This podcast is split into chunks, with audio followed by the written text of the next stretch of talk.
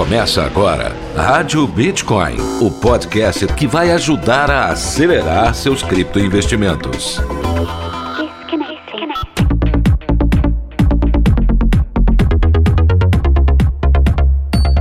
Olá, criptoinvestidor! Está começando mais um episódio da Rádio Bitcoin. Eu sou Pedro Bala, viu? Tô trazendo hoje para você mais uma entrevista especial aqui no podcast. Você vai conhecer um personagem aí super importante dos portais de notícia cripto brasileiros. Mas não, ele não é jornalista não. Daqui a pouquinho você vai saber de quem eu tô falando, logo após a vinheta.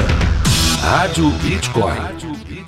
Um oferecimento Bitcoin to You, a principal corretora de investimentos em ativos digitais do Brasil. Invista no seu futuro. Invista em criptomoedas. Vem para Bitcoin to You.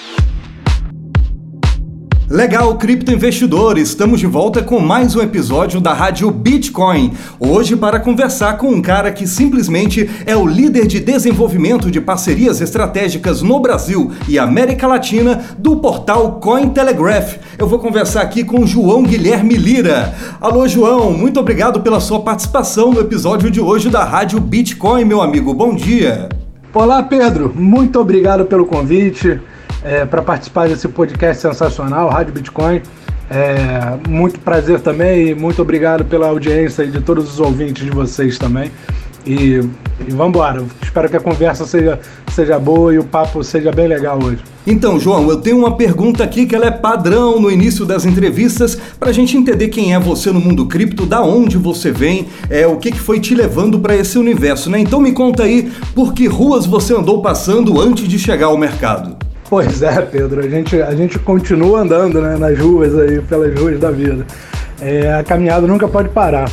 Eu trabalhei, eu sou administrador, né, sou formado em administração, tenho pós-graduação em gestão e marketing pela ESPM aqui do Rio e também tenho mestrado em engenharia, mas é no mestrado que muda tudo, então vamos para antes do mestrado, porque no mestrado que eu conheço criptomoedas, blockchain, começo a dedicar minha vida e pesquiso e entro no mercado de trabalho de criptomoedas também. Então, antes disso, eu trabalhei na Xerox, foi a, a empresa Xerox de impressora, né? A empresa sede aqui no Rio, né, no Brasil. E então, trabalhei durante um bom tempo nela, foi, foi, uma, foi uma experiência incrível, profissional, e todo meu desenvolvimento de carreira profissional, seguramente eu devo a essa excelente empresa que é a Xerox. Depois dela, eu fui para o Banco Itaú, trabalhei no Banco Itaú, trabalhei na Philip Morris, né? Trabalhei em grandes empresas, trabalhei em Engage Learning também, que é uma, uma editora grande, né? aí em São Paulo, já trabalhava como home office há mais de 10 anos atrás, muito antes de ser modinha, né? Então, minha experiência profissional é me oferece, ela é curiosa porque ela, é, ela vai rodando mesmo vários segmentos da empresa, né? E segmentos da indústria também, então eu, eu confesso que eu tenho uma visão um pouco holística das, das coisas, sabe? É, é, é até irônico, mas é essa é né, um pouco holístico, mas é, é porque me proporcionou mesmo minha vida, né? Eu sou assim, eu gosto de conhecer muita coisa e, e, buscar sempre informação. Então acredito que essa minha visão profissional e essa curiosidade de sempre buscar novos mercados de trabalho, conhecer novos mercados, é o que me fez entrar nas criptomoedas. Né? E isso foi proporcionado pelo mestrado, que é onde eu começo a estudar criptomoeda, fazer pesquisas, né? E até ter a publicação de um livro sobre, sobre criptomoedas nesse período depois do mestrado, que, que eu entro em 2016 no mestrado na UF aqui do Rio de Janeiro, né? Universidade Federal Fluminense. Né? E, e é ali que eu me deparo com criptomoeda. E desde então eu entro no mercado de trabalho de criptomoedas também. Mas antes disso a estrada foi longa e não foi, não foi em linha reta, sempre com muitas curvas mesmo, porque tem que desfrutar o caminho e a paisagem também, né? Ô João, me conta então como é que foi esse seu encontro com Bitcoin.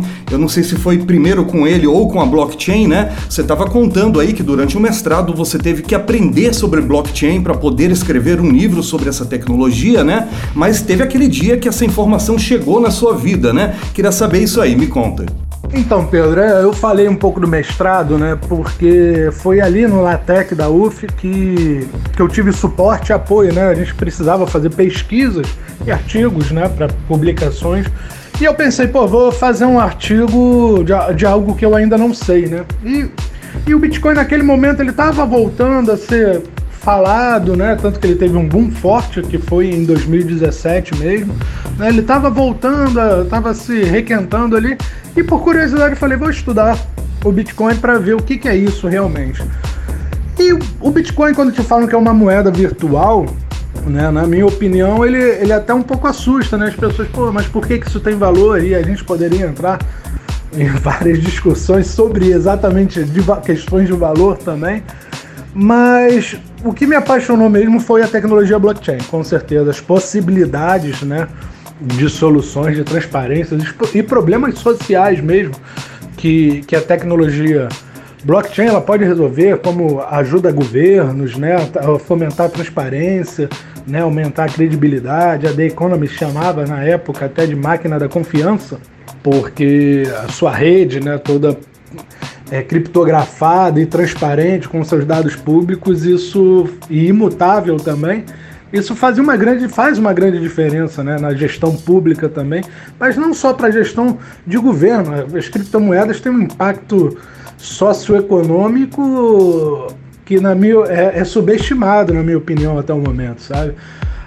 Então você mergulha, né? Você entende mesmo a criptomoeda, a criptomoeda, o funcionamento da criptomoeda. E isso é sensacional, né? Então, pô, você não estudar blockchain e você não entender como blockchain funciona e, e você entender e não gostar da tecnologia é algo é algo um pouco doido, porque a tecnologia é sensacional, né? Quando ela é aplicada correta. E eu vejo muitas distorções hoje, falsos blockchains, né? Tem as tais das shitcoins também. Então isso, isso é preocupante também para o mercado, né? E vejo blockchains privados, que, que, em algumas aplicações faz muito sentido, mas tem outras que era para oferecer transparência ao consumidor. Mas se o blockchain é privado, não, já, não, já não tem na, na transparência, então se usa muito pelo hype. Né? Ah, eu botei blockchain aqui, mas é um blockchain totalmente que não é imutável, as pessoas podem alterar ele, pode editar, então se torna uma base de dados, né? algumas críticas do mercado. Mas eu vejo essa paixão mesmo cresce com a pesquisa, que eu adoro aprender, adoro estudar, é, é o que eu gosto de fazer na vida. Né? Tanto que hoje eu faço até um doutorado e continuo minhas pesquisas sobre economia digital. Estou tentando ampliar um pouco o foco de pesquisa para economia digital, para entender mesmo esse ambiente todo das criptomoedas, mas claro, voltar sempre para aplicações em blockchain e criptomoedas também. A gente tem que estar tá sempre aprendendo nesse mercado, né, João? E olha, você escreveu um livro chamado Blockchain Organizações Descentralizadas. É, me fala do que trata esse livro, óbvio que é sobre blockchain, né? Mas sob qual ótica você analisou esse tema na obra? Então, Pedro, esse, esse livro, né, ele, ele tenta reconhecer né, a estrutura organizacional dessas, dessas conexões né, feitas por blockchain, essas redes peer-to-peer, criptografadas, e tentar entender como funciona toda essa estrutura e seu funcionamento. Então, a ideia mesmo do livro é tentar compreender como serão essas relações socioeconômicas, né, como elas são formadas nessas redes né? Porque uma rede tem mais valor que a outra, como é seu modelo de, de atualizações, né? Seus modelos de gestões, por exemplo, o Bitcoin, ele é um algo descentralizado, né? Distribuído. E esses modelos de gestões são muito curiosos, né? Dessas redes, porque são as mais redes ativas, são mais redes vivas, né? Que se atualizam, se modernizam, vão criando soluções e e não tem um líder, né? Você não tem essa estruturação né, que é formal, que, que sempre tivemos. Embora outros blockchains a gente já tenha uma liderança personalística, como o próprio Ethereum, né, o Ethereum, lá com Vitalik, né, ele, se ele falar alguma coisa ou não, é, já afeta muito o ambiente de negócio daquela rede. É, tínhamos isso na, na Litecoin também, com. Esqueci o nome agora do, do, de um dos fundadores lá da Litecoin, por pressão da comunidade, ele vendeu suas Litecoins porque estavam acusando ele de manipulação de mercado, manipulação de preço da Litecoin. Então, você vê, né? A própria Dogecoin também é uma criptomoeda muito interessante. Ela nasce como meme. Os dois fundadores dela, é, o Palmer e, e, um outro também, que eles fazem, eles, eles criam uma moeda por estudo, né? Por questão de estudo mesmo, para aprender o uso da tecnologia. Ela vai ganhando carisma, aquele meme vai ganhando carisma e a rede vira o que é. E hoje é abraçada pelo Elon Musk, que que foi já por alguns dias o homem mais rico do, do mundo, né? Então, toda essa mudança. E esses fundadores, o engraçado da Dogecoin, eles já não têm mais a criptomoeda. Eles estariam bilionários hoje, hoje e não tem essa criptomoeda, né? Quem abraçou a rede Dogecoin foram os usuários e, e eles, os fundadores, os criadores, eles já não interviam mais, eles já não tinham mais poder. Eu acho isso completamente curioso, Pedro. Então, é, o livro é mais ou menos sobre tentar entender o funcionamento da tecnologia blockchain e compreender também o como são organizadas essas, essas estruturas hoje que são apenas virtuais, criptografadas e ainda possuem um anonimato muitas vezes. E João, o Cointelegraph hoje é um dos portais jornalísticos cripto mais importantes do mundo, né? Eu acredito. É, antes da gente entrar no assunto da sua atuação, da sua chegada e a sua atuação lá, me fala um pouco sobre essa marca e sobre a importância dela nesse universo aí do jornalismo cripto mundial. A empresa, a Cointelegraph, ela é o maior portal de criptomoedas do mundo hoje. Né? Ela tem outros concorrentes também, mas ela é a única que traduz do porte dela, traduz os nossos os conteúdos para mais de nove idiomas. Então, além do português, a gente tem é, italiano, francês, alemão, árabe, turco. É, ela tem até um programa de, de parcerias, até de filiação, é, como se fosse uma franchise também, de franquias, né? Programa de franquias é, também. Então, se quiser adicionar um outro nome, é possível que se possa, se possa entrar e traduzir. Embora a gente aqui no Brasil, a gente seja diretamente subordinado à Mundial, a gente não é uma franquia, a gente é subordinado diretamente à Cointelegraph Mundial né, a, a gringa. E temos mais de 40 milhões, se você for somar todos os sites, são mais de 40 milhões de visitas por mês. Ela é bem grande, ela vem no Brasil, ela a Cointelegraph ela, post, ela postou bem no Brasil lá em 2018 ela começa a chegar no Brasil e quem trouxe ela, quem foi o primeiro responsável aqui, foi o Gabriel Rubenstein, que hoje eu acho que trabalha na Exame né, está trabalhando na exame, mas ele que trouxe, ele que veio, veio ser o editor. E, e a gente fortalece a equipe a partir de 2019, quando entra eu e Caio, né? E tiveram algumas eh, alterações no editorial. Entra o Caio Gusson, né? E a gente consegue ter um resultado bom é, de crescimento também. Né, botando mais a, o bloco na rua, né, como eu, eu gosto de usar no mercado blockchain, e a gente começa a botar o bloco na rua e apresentar mais a empresa para o mercado nacional. E a gente tem conseguido esse resultado, está bem interessante o nosso, o nosso crescimento. E a nossa editora hoje é a Rafaela Romano, também, que já está. Ela tem mestrado e já atua também há, há um bom tempo no mercado de criptomoeda também. E isso está bem legal, né? O trabalho que a gente está fazendo da equipe aqui no Brasil é muito interessante, os resultados estão bem legais também. E, e claro, né, as visualizações aumentam também com a curiosidade, né? Essa curiosidade que eu tive lá em 2016, hoje muita gente ainda continua tendo, né, buscando informações e com certeza, modéstia à parte, o Cointelegraph é o melhor lugar para vocês se informarem sobre criptomoedas, não só no Brasil como no mundo todo. A nossa cobertura é muito boa nesse segmento. Com certeza, meu amigo. Cointelegraph, eu uso muito as matérias do Cointelegraph no Giro de Notícias, que sai toda terça-feira. É o nosso episódio de terça-feira aqui da Rádio Bitcoin, mas eu sempre dou a fonte, hein, João? Agora, me fala, como é que foi a sua chegada no Cointelegraph e qual o seu papel na empresa hoje? Sempre acompanho o Giro de Notícias, Pedro. Adoro, adoro. E, e acompanho também os créditos também. Fico, fico muito feliz em saber que a gente está podendo auxiliar também outros meios de comunicação também com, com notícias bacanas também. É, eu entrei no Cointelegraph porque eu, antes eu trabalhei, eu falei pouco, mas eu trabalhei na NEM, né, como desenvolvedor de negócios da NEM.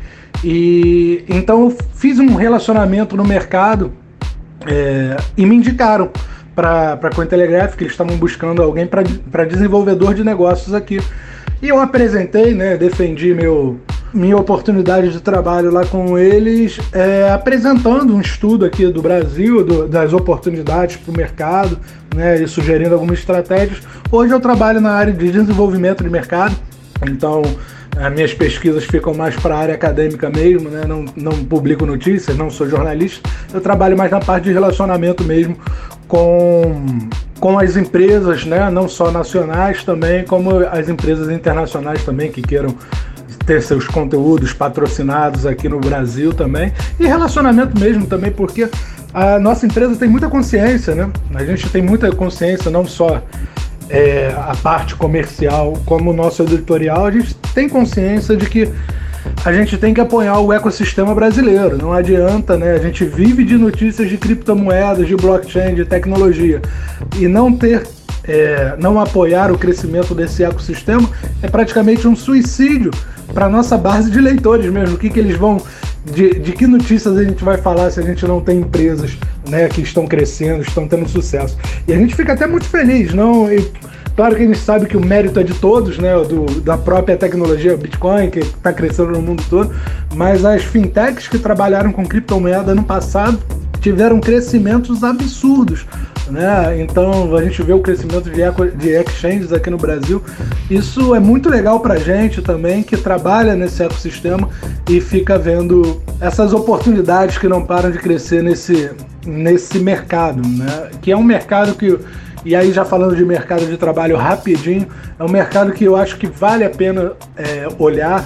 Né? Eu estou nesse mercado de trabalho há quatro anos, escapei de muitas crises no Brasil, né? que hoje, além de, de econômicas, também já são morais, já, já, já estão passando de limites, mas isso me retira um pouco, né? E me protege um pouco. E é uma questão de reserva. Se a gente fala que o Bitcoin é uma, uma questão de reserva de valor, entrar no mercado de cripto, né? Se aperfeiçoar, conhecer e trabalhar nesse segmento é, um, é uma oportunidade de reserva de mercado, sabe? É, é se proteger de uma instabilidade local e trabalhar num ambiente mundial, num ambiente global, né? Então isso preserva também um pouco as oportunidades de trabalho e se mantém economicamente ativo também quando se trabalha nesse segmento.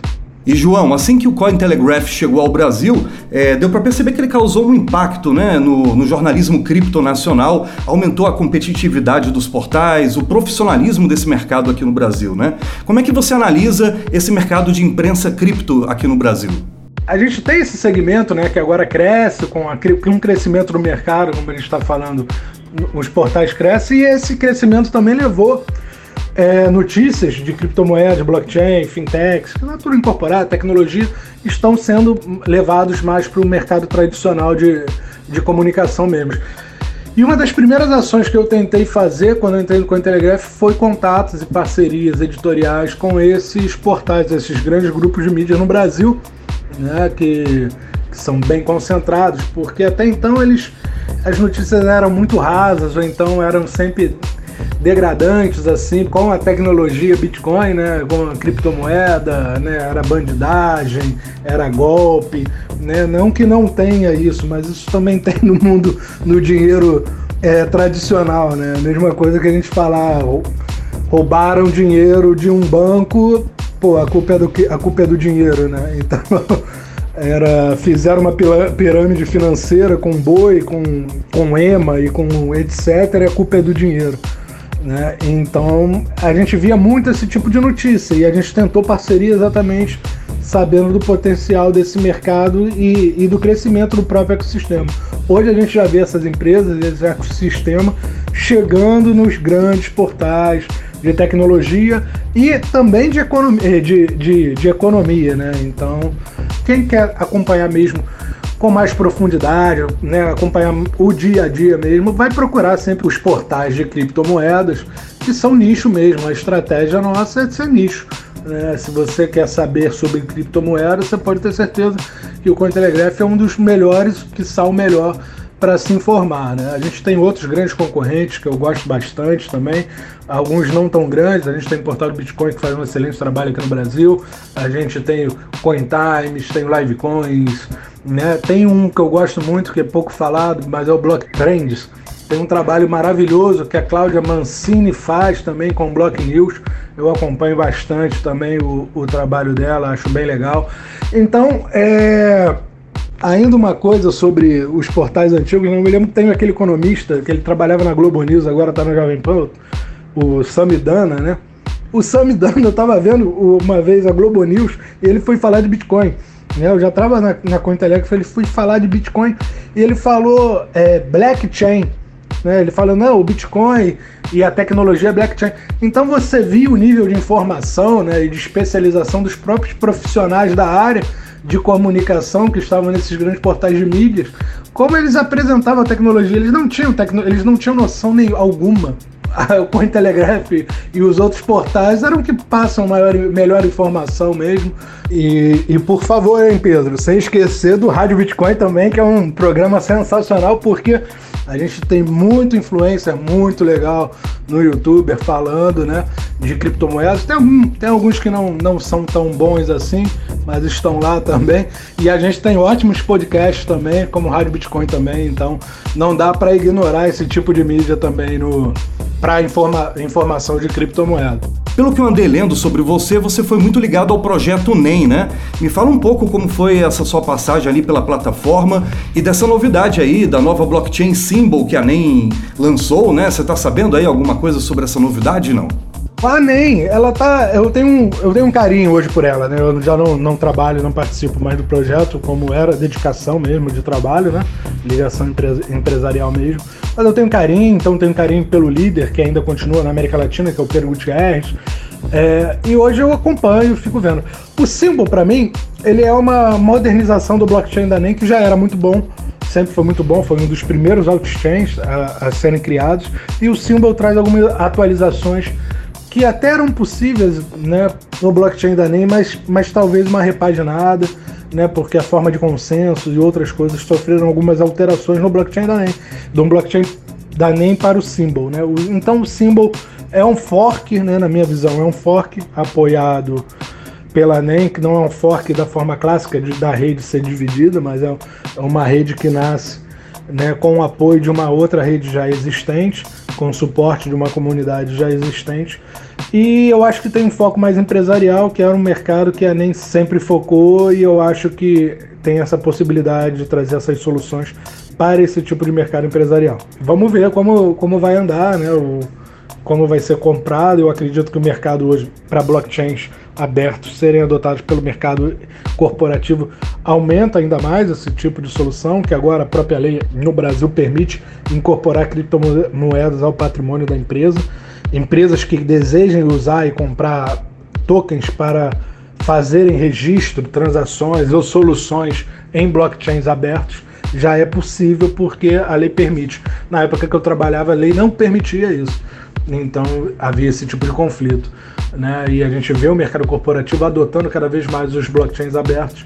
E eu acho que o Symbol é uma excelente solução para quem é no mercado corporativo quer, quer pensar em algum tipo de solução é, para sua empresa, para adotar blockchain nos seus processos mesmo, tá? empresariais. É, eu acho que vale muito a pena olhar as soluções que a NEM tem e que o Symbol traz também, que são muito interessantes. Ô João, e quem é você no mercado de investimentos cripto, hein? Me conta aí, você costuma fazer hold, faz trade, se dá mal de vez em quando, que nem eu? É, como é que é aí o seu perfil de investidor no mercado cripto? Caramba, Pedro, eu, eu sou um péssimo investidor. eu, eu, eu, vou te falar, eu não perco com criptomoeda, não, mas como eu, eu fico aqui do dia a dia olhando o tempo todo, eu, eu não me controlo. Então, qualquer ganho né, que eu tenho, eu realizo rapidamente. assim. Eu falo, porque eu já acho um ganho sensacional você dobrar um, um valor, uma, uma, criptomoeda. Né, você, a gente está no dia a dia aqui olhando a criptomoeda e está vendo que ela sobe. Então, vários casos, até recentemente, a própria NEM, ela teve uma alta enorme. Só que eu não aproveitei a alta enorme dela. Eu, ela, quando ela dobrou meu dinheiro investido, eu já, eu já realizei. Só que ela poderia ter triplicado, quadriplicado, quem, né, o, meu, o meu dinheiro investido.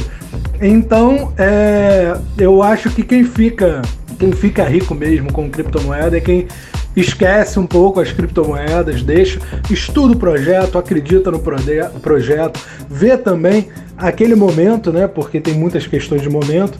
É, então vale a pena pensar num longo prazo, assim, que, que dessa forma muda de vida. É igual essa experiência agora da NEM, eu tive com outra, a própria Estelar, né? Eu comprei ela menos de um centavo, muito tempo atrás, isso, menos de um centavo. Ela era, né? Tinha até um meme que rodava pelo Bill Gates e tal, de um Twitter do Bill Gates que ele falava alguma coisa de Estela e o pessoal já, já brincava com Estelar, porque tem muito disso também, né? que eu chamo de ativos virais, né? A Dogecoin para mim é um ativo viral, né? Todo aquele movimento em fóruns de, de conversa para mim são umas viralizações da internet que está chegando no mercado financeiro. Né?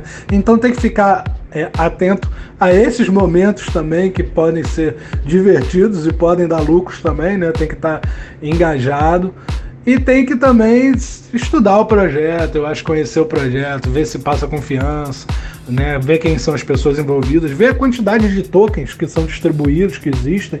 É, são essas análises que eu faço assim para se um ativo pode ter valor realmente ou não. Embora tenha muitos ativos que, que tenham vários erros, mas a comunidade abraça, compra e eu fico até meio desconfiado assim, né? Uns criptos ativos muito doidos, mas estão lá.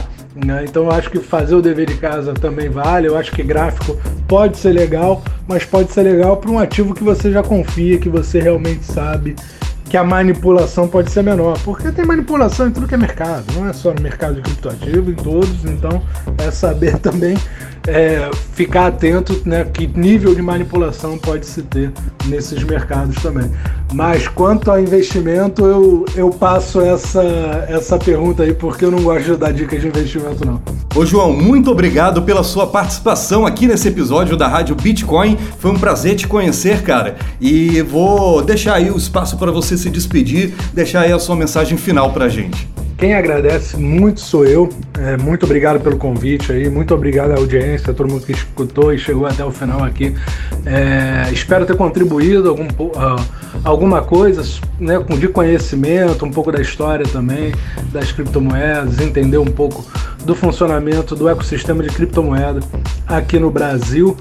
É, fico muito feliz mesmo, espero ter ajudado e estou disponível para as próximas conversas aí. Quando quiser, é só falar, Pedro, que a gente continua esse bate-papo que foi maravilhoso para mim também hoje. Muito obrigado mesmo pelo convite. Grande abraço a todos. Legal, João. Muito obrigado. Então, eu tinha a maior curiosidade de conhecer alguém aí por trás de um jornal, de um portal de notícias como o Cointelegraph, né? É uma coisa mágica, né? A gente ter aqui no Brasil, em português, um portal com a qualidade do Cointelegraph. Quero agradecer a você que acompanhou esse podcast até o final. Entrevista bem legal que eu trouxe aí, né? Mas semana que vem eu vou trazer uma novidade bombástica nesse podcast. Você me aguarda na terça-feira é quinta-feira que a gente vai trazer tudo mesmo, mas na terça a gente vai dar aquela pincelada de leve para você entender o que está acontecendo. Olha, é uma oportunidade de investimento que vai ser lançada na semana que vem que não tem igual, viu? É um investimento numa coisa grande que realmente é novidade aqui no mercado de exchanges nacionais e você vai se impressionar com certeza. Terça-feira a gente se encontra então em mais um episódio da Rádio Bitcoin. Até lá, fui! Rádio Bitcoin. Os conteúdos publicados no podcast Rádio Bitcoin não são sugestões de investimento. Seja responsável com seu dinheiro, se inspire com nossas opiniões e tome suas próprias decisões.